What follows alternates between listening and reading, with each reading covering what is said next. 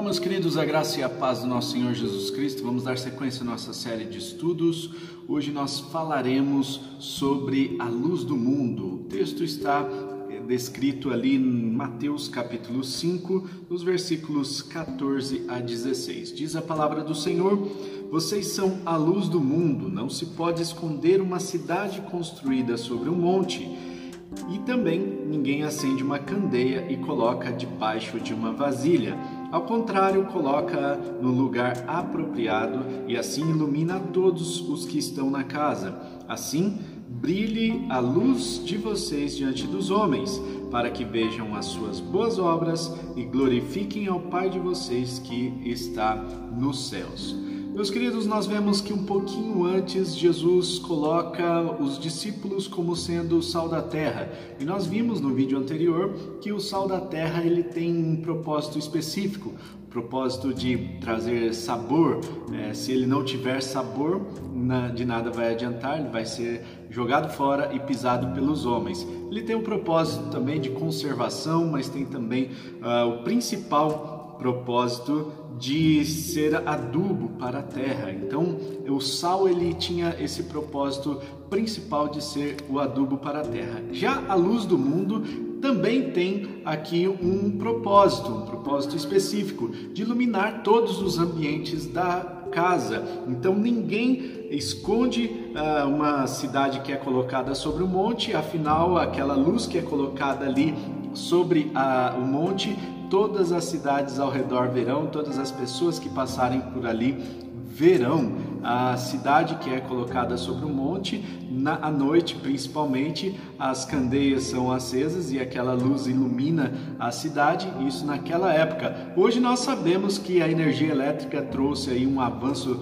para as cidades nesse quesito de iluminação e a luz elétrica faz com que a cidade fique toda iluminada. E é interessante quando você passa por terrenos acidentados ou lugares onde possuem vales e você vai ver que de um certo ponto você consegue ver outra cidade lá ao longe. Ninguém consegue esconder a cidade que está colocada sobre a montanha ou seja, aquele que é cristão, aquele que recebeu a luz, aquele que é a luz do mundo, não consegue se esconder. Todos verão que ele é cristão, todos verão que ele é discípulo. Assim, é, Jesus chama a, ao povo, chama aqueles discípulos, aqueles que estavam ouvindo esta mensagem, para que deixe de ficarem intimidados por causa da luz que está neles. E é verdade que a luz não vem de si próprio. A luz dos discípulos não é uma luz que brilha por si somente, mas uma luz que reflete a luz de Cristo. É uma nós somos, na verdade, essa esse refletor da luz de Cristo que habita em nós. E por isso nós precisamos ter aqui esse entendimento de que a candeia ela foi colocada no, no centro da casa para que todos os ambientes sejam iluminados. Aquele que é cristão, aquele que é luz do mundo, aonde ele chegar, ele vai levar luz. E em meio às trevas, ele vai ser a luz. Nós vivemos num mundo tenebroso, nós vivemos num mundo em que as coisas estão indo de mal a pior e nós precisamos que os cristãos se levantem, se levantem como verdadeiras luzes aqui neste mundo.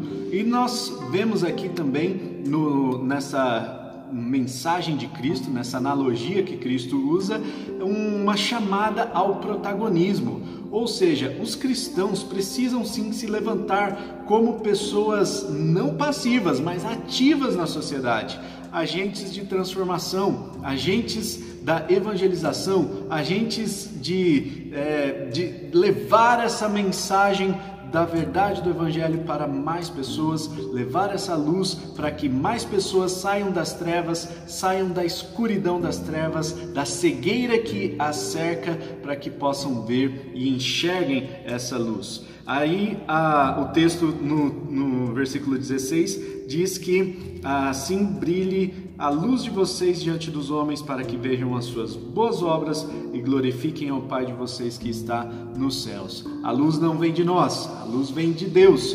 Mas Deus nos incita a sermos luz do mundo, a colocarmos a mão na massa para que a salvação seja exercitada, para que a gente coloque em prática a nossa salvação e assim as pessoas ao, nosso redor sejam beneficiadas, o mundo seja transformado e o Pai seja glorificado. E este, é, esta aqui é uma ordem de Cristo, né? Então ele diz que nós somos a luz do mundo para e porque somos a luz do mundo, nós temos esse chamado para a ação, chamado para colocar a mão na massa, chamado para glorificar o Pai por meio das nossas boas obras. Que hoje você possa colocar a mão na massa, que hoje você possa fazer as boas obras, não porque você crê que isso vai te fazer melhor ou vai te levar para mais perto de Deus. Não é assim que as coisas funcionam, mas as boas obras vão revelar o Jesus que está dentro do seu coração. Essa luz que está dentro de você vai brilhar e você tem que permitir que essa luz brilhe. Você vai fazer isso por meio das boas obras e eu tenho certeza que o Pai será glorificado por meio da sua vida. Ele sorrirá ele terá prazer em você e nas suas boas obras. Que Deus abençoe o seu dia. Tamo junto, até o próximo vídeo. Tchau.